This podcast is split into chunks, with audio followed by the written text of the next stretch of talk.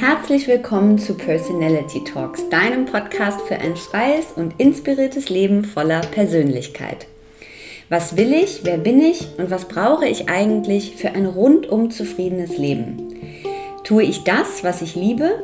Wenn du dir diese Fragen auch schon immer mal stellen wolltest und keine Angst vor den Antworten hast, dann bist du genau richtig hier bei uns. Ich bin Simone, 36 Jahre alt, Yoga- und Meditationslehrerin und habe zusammen mit meiner Freundin Sabine Personality Mac gegründet. Ein Online-Magazin rund um Persönlichkeitsentwicklung, Self-Care, Wellbeing, Wellness und Empowerment. Personality Talks ist der Podcast zum Magazin, in dem wir spannende Persönlichkeiten, Experten und Coaches zum Gespräch treffen, euch unsere Tipps für ein erfülltes Leben verraten und voneinander lernen. Hallo und herzlich willkommen zur Folge 15 von Personality Talks. Heute spreche ich mit der großartigen und sympathischen Nicola Schmidt. Nicola ist zweifache Mutter, Bestsellerautorin, Diplompolitologin, Wissenschaftsjournalistin, ausgebildeter Coach sowie Gründerin und Geschäftsführerin des Artgerecht-Projekts. Nicola hat als Wissenschaftsjournalistin recherchiert, was Kinder brauchen und dabei gelernt, dass lange Erstausstattungslisten nichts mit den wirklichen Bedürfnissen von Eltern und Kindern zu tun haben. Sie hat zahlreiche Bücher geschrieben, darunter Slow Family, Geschwister als Team, Artgerecht das andere Babybuch, Artgerecht das andere Kleinkinderbuch, der Elternkompass und Erziehen ohne Schimpfen, ein Buch, das es uns in der Redaktion besonders angetan hat weil es so nahbar ist, den Leser direkt anspricht und einem viele tolle Tipps und Übungen an die Hand gibt. Und genau darüber sprechen wir, über die vielen praktischen Tipps, die Nicola hat, warum es ein Dorf braucht, um ein Kind großzuziehen und wie wir uns dieses Dorf inmitten der Stadt selbst bauen können. Nicola erzählt von ihrer eigenen Kindheit, wie sie es mit ihren eigenen Kindern in der Erziehung hält, warum es bei ihr zu Hause viele Regeln gibt und warum sie früher auch einfach nur ausgeflippt ist und was sich verändert hat. Sie erklärt uns, warum das alles im Endeffekt ein Training ist, eine Reise, auf die wir uns begeben und wie wir die Eltern werden können, die wir sein wollen. Viel Freude mit diesem wunderbaren Gespräch. Herzlich willkommen im Podcast Personality Talks, Nicola Schmidt. Hallo, Hallo Nicola. Hallo Simone, danke, dass ich da sein kann. Danke für die Einladung. Ja, wir freuen uns. Nicola, zu dir gibt es so viel zu erzählen und es gibt so viel zu fragen und es gibt so viele Bücher zu lesen, ähm, dass ich das jetzt gut hinkriegen muss, dass wir die wichtigsten Dinge mit dir besprechen. Wenn man so kurz ähm, bei dir eintaucht, dann liest man relativ schnell, dass du von der Wissenschaftsjournalistin ähm, mit dem Schwerpunkt IT-Sicherheit irgendwann zum Thema Erziehung und Kinder sozusagen rübergeswiped bist. Wie ja. ist das passiert? Wie ist es dazu gekommen? ja, das war total lustig. Ich bin eigentlich total der Computerfreak. Ich liebe Computer, besonders ähm, Computertechnik und IT-Sicherheit. Und ich bin eigentlich Politikwissenschaftlerin und habe ähm, mich ganz viel mit digitalem Geld und digitaler Demokratie und so beschäftigt. Und fand es auch alles ultra spannend. Und dann habe ich irgendwann mein erstes Kind gekriegt und festgestellt, hm, ähm, der kam so ein bisschen früher und ich war überhaupt nicht vorbereitet. Ich hatte keine Bücher gelesen und nichts. Und bin da so sehr blauäugig reingegangen und habe einfach so gemacht, wie es sich gut angefühlt hat und wie er das offensichtlich gebraucht hat. Ich habe den nackig auf meinem Bauch rumgetragen und habe den halt immer gefüttert, wenn er Hunger hatte und der hat dann bei mir gepennt und so. Und Schritt für Schritt stellte ich fest, dass die Welt um mich rum das total irre findet, was ich mache und ganz mhm. gefährlich. Da dachte ich, hm, okay, dann mache ich es mal so, wie die sagen, dass ich es machen soll. Und dann hatte ich plötzlich kein glückliches Baby mehr, sondern ein weinendes, schreiendes, weil ich es ablegen sollte und halt nicht mehr ständig füttern. Und dann hatte er Hunger und dann wurde er unglücklich. Da dachte ich, ja, ist ja irgendwie komisch. Und dann habe ich mich einfach auf das besonnen, was ich konnte, nämlich als Wissenschaftsjournalistin losrecherchieren. Und habe angefangen zu recherchieren und mal geguckt, was sagt denn die Wissenschaft zum Thema Stillen? Wie oft darf man denn so ein Kind füttern und wo sollte denn so ein Kind schlafen?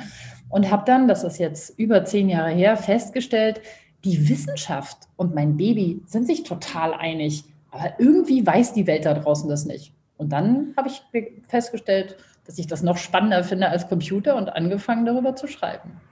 Und du hast, ähm, allein das ist schon mega spannend, finde ich, weil da ja einmal der Fakt drin steckt, du hast von Anfang an alles so gemacht, wie sich das intuitiv, gefühlsmäßig für dich als Mutter richtig angefühlt hat. Und trotzdem gab es von außen Stimmen, nein, man muss das aber so machen und man muss es so machen. Und du hast dann gemerkt, ja, Moment mal, aber das funktioniert für uns eigentlich gar nicht, sodass wir rundum glücklich sind. Was waren das für, wenn du so ein konkretes Beispiel geben kannst? Also was waren das für Dinge, die von außen, wo man so gedacht hat, nee, nee, nee, Nikola, es geht eigentlich anders? Wenn, kannst du das also benennen? die Klassiker, ne? Also der Klassiker war, du darfst dir nur alle vier Stunden stillen. Also mein Sohn, der wollte alle 45 Minuten stillen. Wenn ich den nur alle vier Stunden gestillt ja. hätte, nur gebrüllt. Oder als der sieben Wochen alt war, hat man mir gesagt, du musst den auch mal alleine irgendwo hinlegen. Ähm, der braucht seinen Freiraum, sonst kann er sich nicht entwickeln. Ich habe den angeguckt und dachte, du siehst gar nicht aus, als bräuchtest du Freiraum. Ich glaube, du brauchst Mama. Und ja. ich, dann, ich habe den dann abgelegt, da war ein Verwandter zu Besuch und als er dann aufwachte und ich, da war, ich nicht da war, fing er an zu schreien. Und dann sagte man mir, ja, und jetzt nicht gleich hingehen, sonst lernt er das mhm. nicht. Mhm. Ich dachte, ey, was denn jetzt? Also braucht er das? Dann weint er nicht. Oder mhm. braucht er es nicht und weint und wieso, wenn er das dann nicht will, warum sollte ich da nicht hingehen? Also es erschloss sich mir nicht. Und das nächste ist natürlich der Klassiker, ähm, das Kind darf nicht bei dir im Bett schlafen. Ne? Also das stirbt mhm. sofort, da passieren ganz schlimme Dinge, wo ich dann auch dachte, ja, also kann ich irgendwie nachvollziehen, so rein logisch, aber wenn er nicht bei mir im Bett schläft, wie soll ich den denn dann nachts stillen? Ich kann nicht erst mal aufstehen und den dann alleine wieder in den mhm. Schlaf bringen und dann woanders hinlaufen. Das, das war so unpraktisch. Und ich mhm. muss dazu sagen, ähm, dass ich natürlich auch Fehler gemacht habe. Also ich habe nicht einfach intuitiv alles perfekt richtig gemacht. Es gibt auch Dinge, wo ich heute mir gewünscht hätte, da hätte mir mal jemand gesagt, das solltest du anders machen. Aber es gab viele, viele Dinge, die ich aus dem Bauch raus richtig gemacht habe, wo mir alle gesagt haben, nee, also das musst du anders machen. Und das war ziemlich verwirrend. Und jetzt geht es uns ja, glaube ich, als Müttern äh, geht es uns ja irgendwie immer so, dass von außen etwas kommt, wo wir das Feedback bekommen, egal jetzt mal, ne, ob von den eigenen Eltern, also nochmal eine andere Generation oder Menschen, die sich so ein bisschen ja, einmischen oder aber auch eine Meinung teilen. Wie können wir, und das finde ich eine ganz wichtige Frage, als Mütter auch lernen, uns da so abzugrenzen und uns ganz sicher zu sein, so wie ich das mache, ist es gut. Hm. Also ich denke, es gibt mehrere Strategien. Die eine Strategie ist, guckt, was wirklich gut ist. Also ich dachte zum Beispiel, es wäre super, mit einem weinenden Baby auf einem Petsyball zu sitzen und es so lange zu schuckeln, bis es schläft. Das ist wissenschaftlich erwiesen eine totale Schwachsinnsidee gewesen, weil ich hatte den Pulsschlag eines Leistungssportlers, weil es mich total gestresst hat, wenn er so lange geweint hat. Und ja. den habe ich mal schön eins zu eins aufs Kind übertragen. Also keine gute Idee. Mhm. Und deswegen würde ich immer empfehlen, guckt mal, was ist denn wirklich gut? Was ist denn nachweislich gut für die Kinder? Und das Zweite ist, gebt den Leuten ein Ja.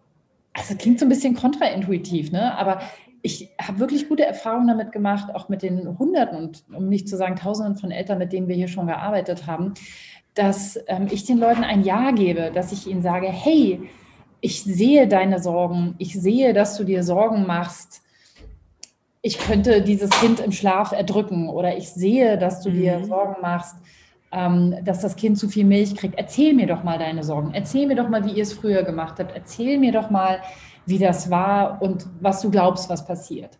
Das nimmt oft den Leuten wirklich den Wind aus den Segeln, weil sie damit gar nicht rechnen. Die rechnen mit Widerstand, aber ich sage immer, Druck erzeugt Gegendruck. Das bringt in der Regel nichts. Mhm. Sondern ich sage immer, lass sie reden.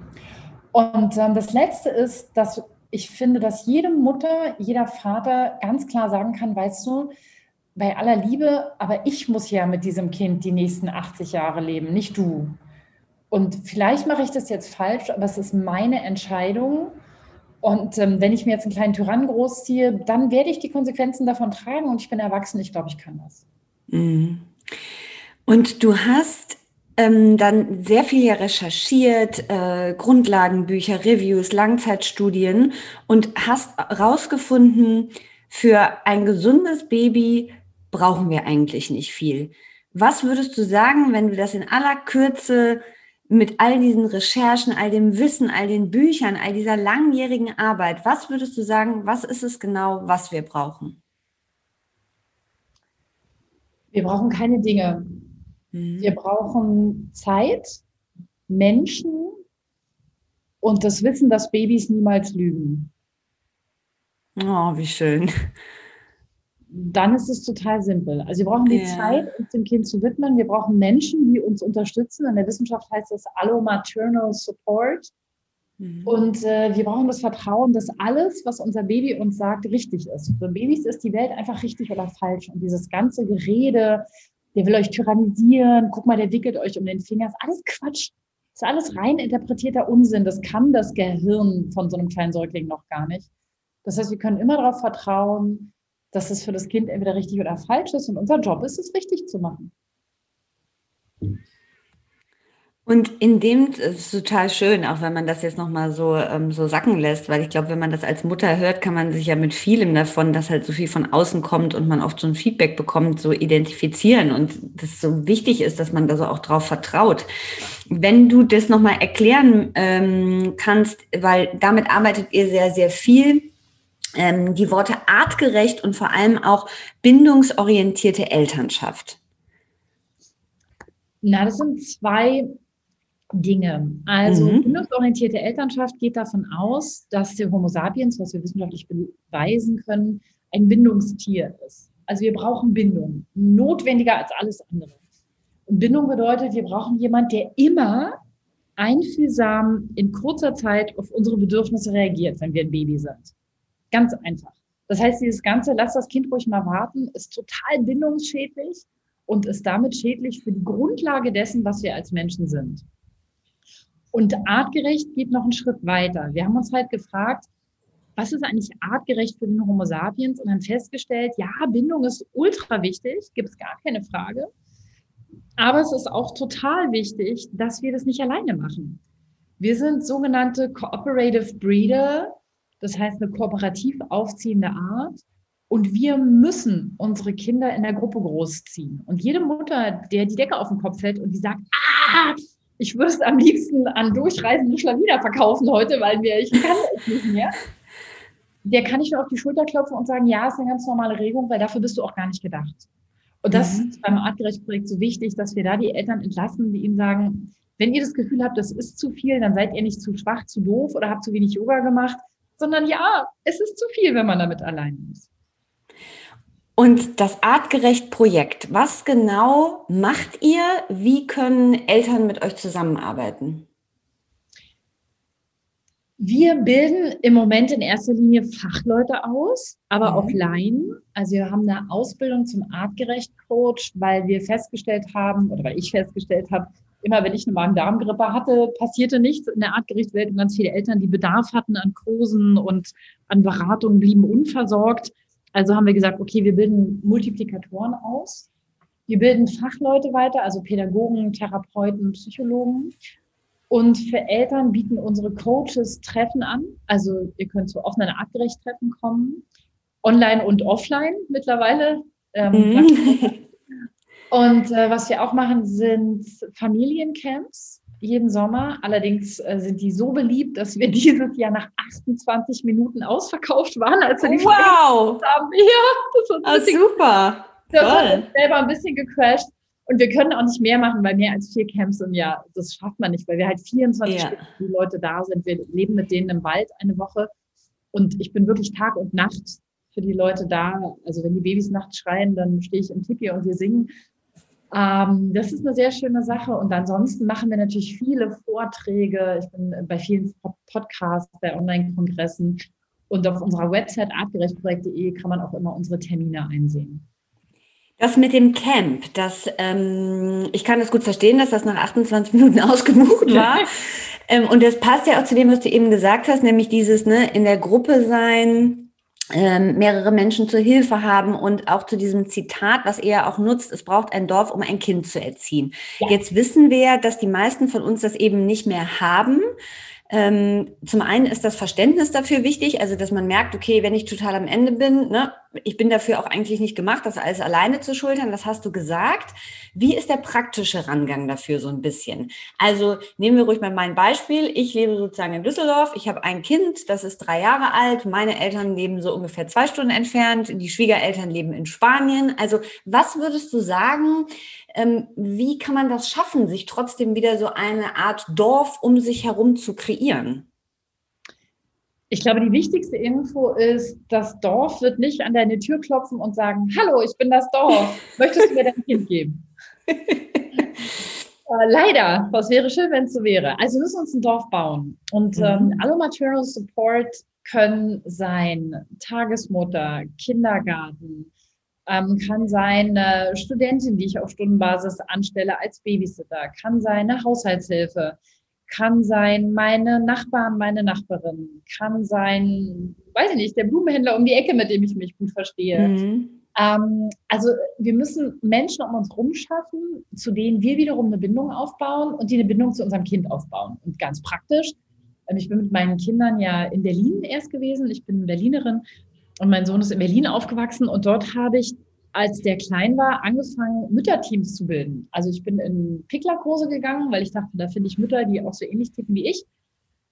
Und ähm, habe gesagt, hey Leute, wollen wir nicht Mütterteams gründen? Und dann sind wir immer vier Mütter als Team, die möglichst in Laufweite voneinander gewohnt haben, ähm, haben sich gegenseitig unterstützt, haben sich zweimal die Woche getroffen, haben zusammen gekocht, haben zusammen geputzt. Also nicht backen und putzen, bevor die anderen kommen, dann ist es keine Entlastung, sondern Stress, sondern wir haben zusammen gebacken, wir haben zusammen geputzt mhm. und haben zusammen auf die Kinder aufgepasst, mit dem Effekt, dass nach einiger Zeit eine Mutter auch immer weggehen kann, weil die Kinder an die anderen Müttern wie an Dorf gewöhnt sind.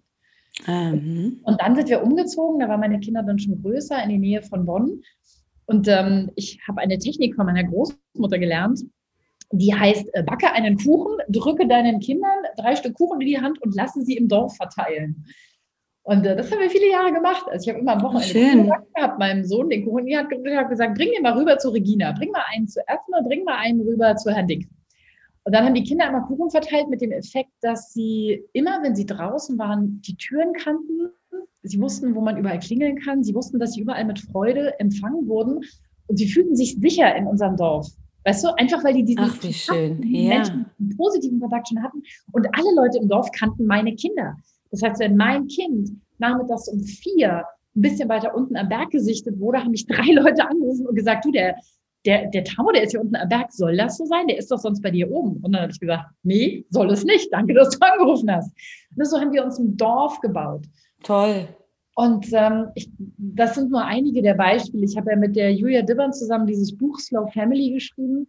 Und ja. da habe ich ganz viele solche Ideen. Wie baut man in der, in der Stadt oder einem Speckgürtel von einer großen Stadt oder auch auf dem Land, wie baut man sich ein Dorf? Toll, was für eine schöne Idee mit dem Kuchen. Ja, der Kuchen ganz, ganz toll. So einfach ja, und so schön. Sachen, wenn meine Nachbarin, weiß ich nicht, um fünf vor halb eins nach Hause kam und ich wusste, halb eins müssen wir alle die Kinder abholen von der, von der Kita. Dann habe ich halt das Fenster aufgemacht und habe gesagt, sag mal, Esma, hast du schon gekocht? Nein, ich hatte Termin, ich bin total im Stress. Ich sag, pass auf, dann komm jetzt erstmal in Ruhe nach Hause. Was für drei reicht, reicht auch für fünf. Mhm. Ähm, ich habe gekocht, komm in Ruhe nach Hause. Ich hole unsere Kiddies alle vom, Spiel, äh, vom Kindergarten ab und dann könnt ihr einfach erstmal bei uns mitessen, stressig nicht. Ne? Also so baut man auch Toll. ein Dorf. Yeah. Umgekehrt war es dann natürlich auch so, wenn ich mit dem Zug irgendwo stecken geblieben bin, habe ich erstmal angerufen und gefragt, kannst du meine Tochter abholen von der Kita? Ich hänge in Düsseldorf, ich kriege meinen Anschluss nicht. Und dann hat sie gesagt, ja klar, ich hole sie ab, mach dir keinen Stress ähm, und ich bringe sie dir dann heute Abend bettfertig rüber, wenn du um sieben zu Hause bist. Ach, schön. Genau. Was glaubst du, hm, als ich mich vorbereitet habe und auch so gelesen habe, habe ich mich gefragt, wie du selbst aufgewachsen bist, wie du selbst erzogen mhm. wurdest. Glaubst du, also wenn du darüber sprechen magst, glaubst du, dass das auch einen Einfluss darauf hat, ähm, dass du dich heute so sehr damit beschäftigst und wie du das für dich sozusagen weiterentwickelt hast? Ja, definitiv. Also zum Beispiel das, was ich gerade erzählt habe, ich bin in Berlin aufgewachsen und meine Mutter ist sozusagen ein Findelkind-Staubsauger. Also meine Mutter hat ähm, schon als ich Kind war immer eine offene Tür gehabt. Wir hatten immer irgendwelche Kinder, deren Eltern vielleicht sich nicht so gut um sie kümmern konnten. Ja. Da. Wir haben immer irgendwelche Kinder mitversorgt. Ähm, also ich bin schon aufgewachsen mit einer Mutter, die sehr stark das schon gelebt hat, die immer gesagt hat, bring alle Freunde mit, wir kochen für alle, ähm, die immer ein offenes Haus hatte. Wir hatten eigentlich, ich bin, bin zwar Einzelkind, aber es waren eigentlich nie unter drei Kinder in diesem Haus. Ähm, so dass es mich, glaube ich, sehr geprägt hat. Also einfach auch diese Art zu leben, diese Art mit anderen Menschen zu leben und zu sagen, kommt alle her, wir haben Suppe. Toll. Ähm, ich glaube, das ist ein großer Teil davon. Und wird von dir, ähm, stellst du das fest, wird von dir erwartet, dass du in Sachen Erziehung, wo du ausbildest und so viel darüber geschrieben hast, wird von dir erwartet, dass du alles richtig machst? Jein, also ich glaube, es wird fast befürchtet oft. Letztens hat, Frau, letztens hat mir eine Frau auf Twitter geschrieben, eine Direktnachricht, na toll, man hat wieder einen dieser Tage, wo man sich als Mutter unfähig fühlt und dann kriegt man von Twitter die Nachricht, Nicola Schmidt folgt dir jetzt. Und ich so, oh, sorry. Also ich glaube, dass manche Leute das befürchten. Und natürlich ist es so, wenn ich mit meinen Kindern, ich bin ja viel mit meinen Kindern zusammen unterwegs, weil ich die ungern zurücklasse. Das heißt, die sind viel auf Kongressen, die sind in den Camps ja. dabei. Das, da wird schon geguckt, ne? wie benehmen sich denn die Kinder von ja. mit. Die gute Nachricht ist, dass Kinder ja dann gut erzogen sind, wenn sie sich draußen gut benehmen und zu Hause schlecht. Und das ist ah. definitiv der Fall. Warum ist das so? Na, weil sie vertrauen. Also meine Kinder, ich habe mal meine Tochter gefragt, warum motzt du eigentlich immer mich an? Und dann hat sie mit ihren fünf Jahren und ihren großen blauen Augen mich, mich angeschaut und gesagt, bei dir traue ich mich, Mama. Irgendwo muss es doch raus, aber bei den anderen habe ich Angst. Mhm. Also das ist ein Vertrauensbeweis. Kinder benehmen sich immer bei ihrer primären Bezugsperson enorm schlecht, weil sie wissen, dort droht ihnen keine Gefahr. Und insofern, wenn eure Kinder sich bei euch schlecht benehmen, dann sagt erstmal, cool, habe ich alles richtig gemacht und dann setzt eine Grenze und sagt, okay, du darfst mir vertrauen, aber du darfst nicht dein Essen nach mir werfen oder nach mir treten oder so, wenn die drei oder vier sind. Aber trotzdem ist es deshalb auch so, dass die Väter oft sagen, ja, also bei mir spurt er. Und die Antwort lautet, ja, Schätzchen, weil du nicht die primäre Bindungsperson bist, sondern die sekundäre unter Umständen und dann spuren die einfach besser. So, mir geht's besser. Wir können Schluss machen. Gespräch ja.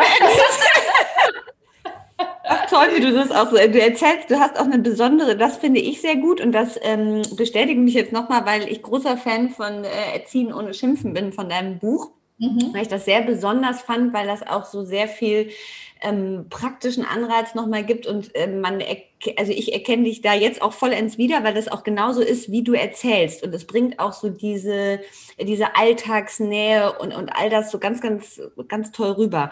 Und dennoch, was würdest du sagen, wenn du, wenn dir alles zu viel wird und das gibt es ja bei dir auch, weil natürlich machst du das nicht alles perfekt wahrscheinlich, was tust mhm. du, wenn du nicht mehr weiter weißt?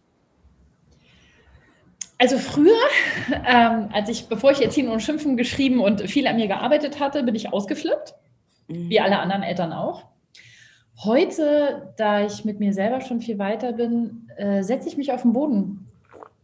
Also wirklich, ich setze mich hin und mhm. sage, ich weiß nicht weiter. Und es ist total faszinierend, wie schon ganz kleine Kinder, also auch schon anderthalb und zweijährige, sofort aufhören mit dem Wahnsinn, den sie gerade anzetteln und zu einem kommen so wie ein Pferd, ne? Kennst du, wenn du ein Pferd hinterherläufst, mhm, dann ist es mhm. weg. Wenn du auf der Weide stehen bleibst und sagst, ich kann dir nicht mehr hinterherlaufen, komm zu mir, dann kommen die. Mhm. Und das ist bei Kindern auch. Wenn du authentisch dich auf den Boden setzt und sagst, Leute, ich kann nicht mehr, ich kann so kein Abendessen durchziehen, ich schaff's nicht. Ich brauche mal eine Pause. Ich setze mich jetzt hier hin und ich bleibe hier sitzen und ich bleib, trinke jetzt hier einen Schluck Wasser und vielleicht vergieße ich drei Tränen und dann gucken wir mal, was wir machen. Das ist für alle eine extrem entlastende Minute. Und äh, das tue ich tatsächlich. Wenn ich nicht mehr weiter weiß, setze ich mich hin und sage, Leute, ich kann so nicht weiter. Was machen wir jetzt? Und es geht ja alles in die Richtung, ähm, wie wichtig das eigentlich ist, dass wir immer in diesem Gefühl bleiben, also im Kontakt zu uns, im Kontakt mit den Kindern. Mhm. Und äh, es zeigt sich ja wahrscheinlich schlussendlich immer, dass wir das alle können. Warum glaubst du, ist es äh, oftmals so, geht uns das so verloren? Ja, das kann ich dir sogar sagen, das glaube ich nicht. Da Forschung zu. Also Simone, das ist eine sehr, sehr wichtige und eine gute Frage, die habe ich mir auch oft gestellt. Ich habe mich auch gefragt, warum sage ich unter Stress zu meinen Kindern oder auch zu Erwachsenen Dinge, die ich sonst nie sagen würde? Warum verliere ich den Kontakt zu mir selber? Warum verliere ich den, warum spüre ich meinen Körper nicht mehr? Warum sagen die Leute zu mir, du musst authentisch sein? Und ich sage, ich weiß gar nicht, was mein authentisches Jetzt ist. Ich habe gar keinen Kontakt zu mir selber. Woher soll ich das denn wissen? Mhm. Und die Antwort lautet Stress. Ganz mhm. simpel. Wenn du unter Stress bist, schaltet der präfrontale Kortex auf Amygdala, also dein Mandelkern sitzt am Steuer mhm. und der deaktiviert Teile deines Inselkortex, die für die Selbstwahrnehmung, die Fremdwahrnehmung und das Mitgefühl zuständig sind. Und es macht total Sinn, weil Stress war lebensbedrohlich in den 4,5 Millionen Jahren, seit es die Hominiden gibt und die Australopithekinen, unsere Vorfahren. Ähm, und äh, da war es nicht gut, sich zu fragen, ob man sich gerade den Fuß vertreten hat, wenn man im Wald vor was wegrennt oder ob man vielleicht dem Tiger, dem man gerade den Knüppel über den Kopf ziehen will, wehtut. Das heißt, es war sinnvoll, das abzuschalten. Wir sind aber ständig in einem Zustand, als wären wir unter lebensbedrohlichem Stress, weil unser Gehirn es nicht unterscheiden kann. Und dadurch kommt es, dass wir den Kontakt zu uns, zu unseren Kindern und auch zu unserem Verstand am Ende verlieren. Und dann sind wir sehr schön bei dem, was du in Erziehen ohne Schimpfen darstellst. Wie hängen Schimpfen und Stress? Wie hängt das zusammen? Genau. Ja, das eine folgt aus dem anderen. Ne? Ich bin gestresst, mhm. ähm, ich bin getriggert. Also das ist ja auch wichtig. Ne? Jeder schimpft ja aus einem anderen Grund. Also ich bin der Ansicht, äh, wenn mein Sohn frech wird, dann muss ich schimpfen. Es gibt andere äh, Mütter, die sagen, was, ach, frech. Alle Vierjährigen, alle Dreijährigen, alle 13-Jährigen in meinem Fall, die werden mal frech, da bleibt man ganz cool. Aber wenn er seine Hausaufgaben nicht macht, dann braucht er Druck. Und ich bin so, Hausaufgaben? Mir doch egal. So, mhm. woran liegt das? Weil wir alle andere Trigger haben, weil wir alle andere Momente haben, wo wir in die Ohnmacht kommen, Angst haben, die Kontrolle zu verlieren und ausflippen. Das hat viel mit unserer eigenen Geschichte, aber, und das finde ich wichtig, auch der Geschichte unserer Eltern und Großeltern zu tun. Mhm. Und das finde ich ultra entlastend, einfach sich klar zu machen, okay, ich kann unter Umständen gar nichts dafür. Meine Großeltern waren auf der Flucht, die haben in ihrer Epigenetik schon dieses Stresssystem einprogrammiert, das haben die mir vererbt, weil meine also meine Keimzellen sind ja in meiner Großmutter schon angelegt gewesen. Die hat mir die Info mitgegeben, die Welt ist gefährlich. Und deswegen springe ich auf jeden kleinen Mist an. Und ähm, wenn wir das verstanden haben, dann können wir damit völlig anders umgehen. Das, äh, da, da, startet für mich, hat da ein ganz neues Leben angefangen, weil ich dachte, wow, okay, mhm. es ist nicht so, wie ich denke, sondern es sieht für mich so aus. Und ich kann im richtigen Moment sagen, stopp, das fühlt sich an wie eine lebensbedrohliche Situation. Das ist aber keine. Du schreibst, ein Kind, das sich gut benehmen muss, benehmen muss, trägt eine Last. Und das hat mich sehr berührt und da würde ich gerne noch mal ein bisschen mit dir drüber sprechen. Was, was ist das für eine Last und warum ist dieses gute Benehmen immer noch landläufig? Warum ist das wichtig? Warum spielt es so eine Rolle? Na, gutes Benehmen ist ja ein sozialer Code. Also wir haben eine Kultur, die definiert, was gutes Benehmen ist. Das ist auch ganz wichtig zu wissen, finde ich. Ne? Also wir sagen, äh, gib, gib die rechte Hand, sag guten Tag und auf Wiedersehen, sag bitte und danke, ja und nein. In anderen Kulturen wäre die Hand geben total übergriffig, Nein sagen ein absolutes No-Go. Ähm, und sowas wie bitte gibt es nicht. Also das ist, finde ich, wichtig, uns klar zu machen, das haben wir uns ausgedacht was gutes Benehmen ist. Mhm. Und grundsätzlich ist an gutem Benehmen nichts auszusetzen, wenn es dazu dient, die Gruppe zusammenzuhalten. Also wir sagen nicht zu Großmama, du bist eine blöde Scheißkuh, mhm. sondern wir achten die Älteren und sagen, Oma, ich will das nicht, ich finde das nicht, ich mag das nicht, ich will das nicht essen oder ich will nicht, dass du mich so anfasst, das ist okay, du darfst immer deine Grenzen wahren, aber du darfst nicht zum Beispiel ausfallen werden. Aber wenn Kinder sich immer gut benehmen müssen, und ich habe den Satz, glaube ich, in einem Kontext geschrieben, wenn wir unseren Erfolg als Eltern daran knüpfen, dass das Kind sich gut benimmt, mhm. das funktioniert nicht. Warum? Weil Kinder auch soziale Fragen stellen müssen. Also was passiert eigentlich, wenn ich meinen Bruder dreimal haue, obwohl du Nein gesagt hast? Äh, was passiert eigentlich, wenn ich äh, Schulkind bin und keine Hausaufgaben mache? Was passiert, wenn ich Teenager bin und jedes Mal eine Stunde zu spät nach Hause komme? Das ist eine soziale Frage. Und Kinder, die, die, die so eng eingekastelt sind in strenge, unmenschliche Regelwerke, dass sie diese Fragen nicht mehr stellen können, die können sich nicht gesund entwickeln. Und mal ganz ehrlich, wir haben alle diese Fragen gestellt und weder du noch ich sind zu irgendwelchen Monstern herangewachsen.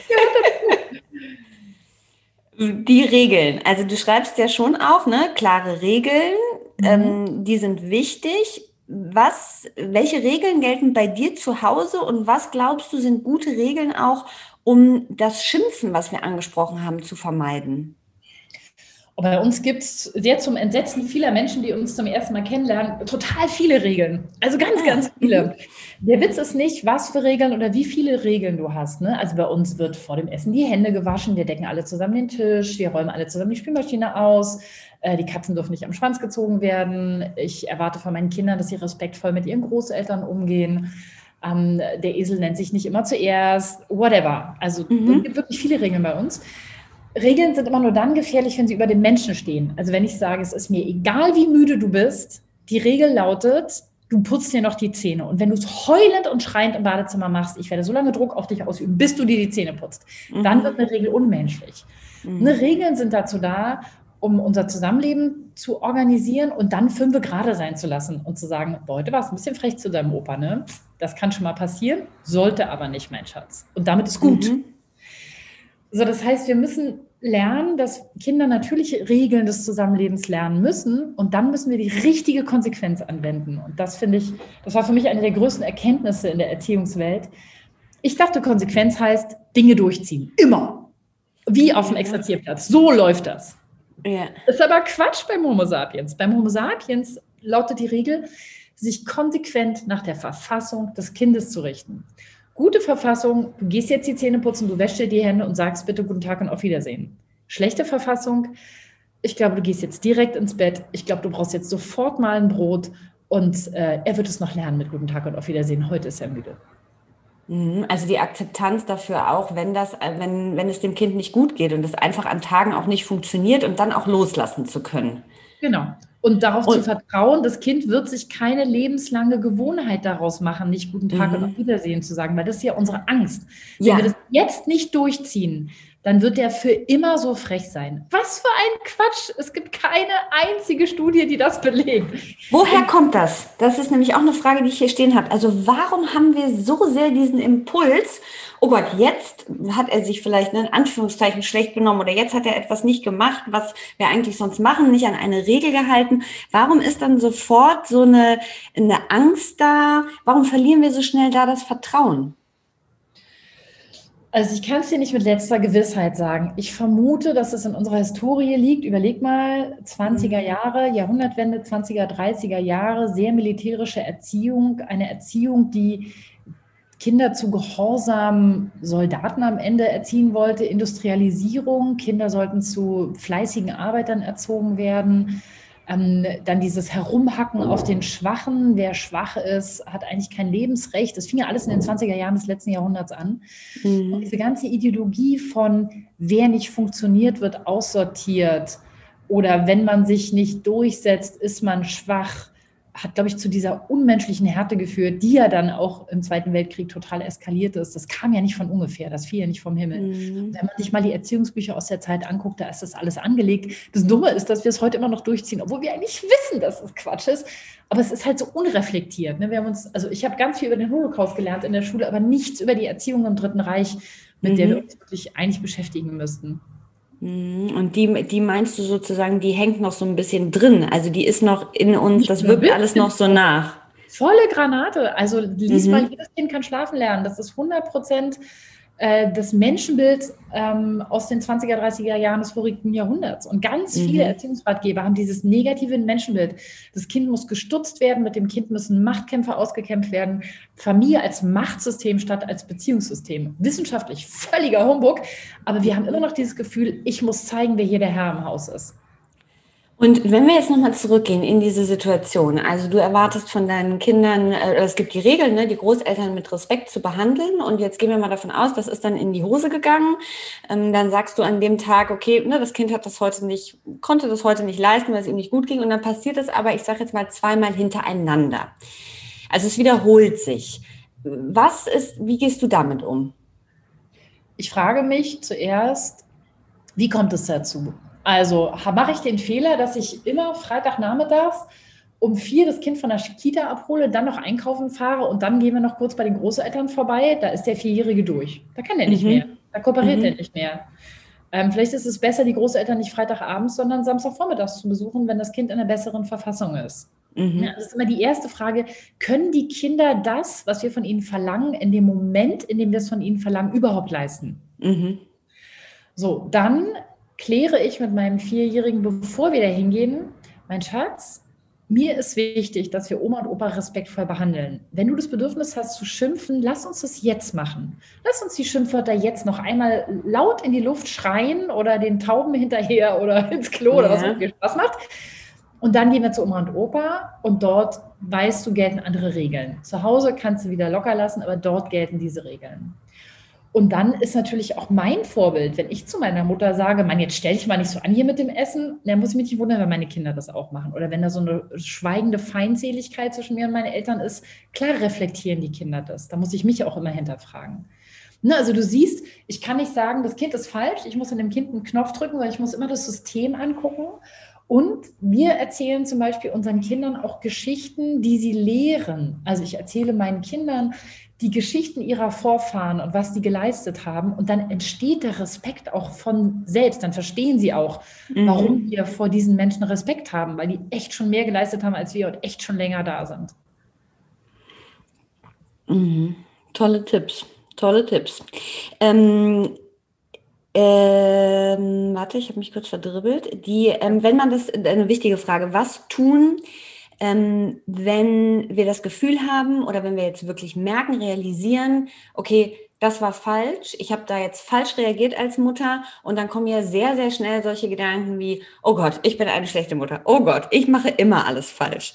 Das wird ja, denke ich mal, eine Frage sein, die dir schon hunderttausendmal begegnet ist. Was gibst du den Müttern mit auf den Weg? Meine These dazu ist, dass erstens jede Generation nur einen Schritt gehen kann. Also meine Großmutter ist noch sehr gruselig aufgewachsen und hat auch meine Mutter ziemlich schlecht behandelt als Kind. Mhm. Meine Mutter hat mich schon viel, viel besser behandelt, wusste aber viele Sachen auch nicht und ich kann heute wieder einen Schritt weitergehen. Mhm. Also das ist das Erste. Ihr müsst nicht alles von jetzt auf gleich perfekt machen. Und das andere ist, es gibt nichts, was man mit Liebe nicht wieder gut machen kann ich kann zu meinen Kindern hingehen und sagen, oh, ihr seid jetzt 10 und 13 und ich habe bisher, weiß ich nicht, euch angeschrien oder ich habe, äh, keine Ahnung, immer Druck mit den Hausaufgaben gemacht und jetzt ist mir aufgefallen, ich habe bei Nick im Buch gelesen, Hausaufgaben haben gar keinen Lerneffekt. Und es tut mir voll leid, ich wusste das nicht. Und ab heute machen wir es anders. Mhm. Und für mich ist es wichtig, dass alles, was wir Eltern sagen, nicht noch ein Punkt auf der Du bist nicht gut genug Liste ist, sondern etwas, wo wir sagen können, ey, guck mal, jeden Tag ein bisschen und das wird auch für dich angenehmer werden, das Leben. Das ist ja de facto so. Unser Leben wird ja angenehmer, wenn wir nicht mehr gegen, sondern mit unseren Kindern arbeiten. Aber das geht halt nicht von heute auf morgen. Und deswegen sage ich immer, jeden Tag ein bisschen und es gibt am Ende auch ein Ganzes. Und ähm, wenn uns Dinge entgleiten, und gehen wir mal, also für mich ist entgleiten sozusagen schreien. Mhm. Warum ist es mit dem warum sollten wir nicht schreien? Was hat das für eine Auswirkung für Kinder? Na, überleg mal, wann schreist du? Also, wir schreien ja in der Regel, wenn uns was zu viel ist oder wenn die Kinder irgendwas machen, was sie nicht sollen. So. Mhm. Also, weiß nicht, klassisches Beispiel, äh, sie rennen im Supermarkt rum und brüllen und spielen. Mhm. Wir sagen, sie sollen, wir sagen dreimal, sie sollen es nicht und irgendwann lassen wir einen Schrei los, jetzt reicht's! Und ähm, was passiert? Wir setzen das Kind unter Stress. Und dann passiert genau das beim Kind, was ich dir vorhin von uns Erwachsenen erzählt habe. Der mhm. präfrontale Kortex schaltet sich ab. Und wer ist zuständig für das Lernen von Regeln und neuen Verhaltensweisen? Der präfrontale Kortex. Mhm. Mhm. Das heißt, in dem Moment, in dem du das Kind anschreist, entlastest du dich selber. Aber das Kind kann gar nichts lernen, weil der Gehirnbereich, den es bräuchte, um etwas zu lernen, ist in dem Moment abgeschaltet. Verflixt. Mhm. Das ist total ineffektives Erziehen. Deswegen mache ich das auch nicht. Ich bin faul. Ich bin keine Übermutter. Ich bin einfach wahnsinnig faul, Simone. Und mhm. so ineffektiv die Kinder zu erziehen, das kann ich mir einfach nicht leisten. Weil ich will es nicht machen müssen, bis die 20 sind. Und mhm. deswegen habe ich mir abgewöhnt, die Kinder anzuschreiben. Und hast du, also ähm, hat sich das bei dir, hast du dir das, also weil ich, ich äh, schreie ab und an mal und ich finde das natürlich nicht gut, aber hast du, hat sich das bei dir automatisch durch ähm, jetzt dein ganzes Wissen, durch die Wissenschaft, durch das Recherchieren und wie du sagst, ne, also ich bin da faul, ich will irgendwie, dass das was wirkt, aber wie bist du da dazwischen gekommen? Weil es ist ja oft, dass es in Momenten auch so, ne, es ist ja Schnipp und dann ist die Situation da und Natürlich helfen solche Tipps wie wir atmen erstmal, wir setzen uns hin, wir werden uns nochmal bewusst. Aber manchmal ist es ja so eng, dass man so kaum dazwischen kommt. Also ganz ehrlich, Simone, bei mir war das sogar immer so. Dieser ganze Quatsch mit zählen Sie bis zehn, wenn Sie sauer sind. Nee. Ich zähle nicht bis zehn, wenn ich sauer bin. Ich schmeiße mit Türen und Tellern. Ja. Den tue ich nicht mehr. Also volles Verständnis und ähm, sehe ich genauso. Und ähm, ich kann dir sagen, dass es ein Training ist. Du mhm. musst dein Gehirn richtig vernetzen. Der mhm. Witz ist, dass du deinem Gehirn die Möglichkeit geben musst, zu reagieren, aber die kannst du ihm nicht geben im Stressmoment selber. Sondern du gibst deinem Gehirn die Möglichkeit zu reagieren, indem du es vorher trainierst. Und da kannst du alles machen, was den Inselkortex vernetzt, also Achtsamkeit, Yoga, Gartenarbeit, alles, was dem Hirn hilft, ähm, in diese Selbstwahrnehmungsbereich stärker vernetzt zu sein, zum Beispiel. Und dann hast du plötzlich den wahnsinnigen Effekt, also da war ich wirklich platt, als es bei mir einsetzte, dass ich plötzlich gemerkt habe, boah, gleich raste ich aus. Aber nicht jetzt raste ich aus, sondern gleich raste ich aus. Boah, das war so cool. Mhm.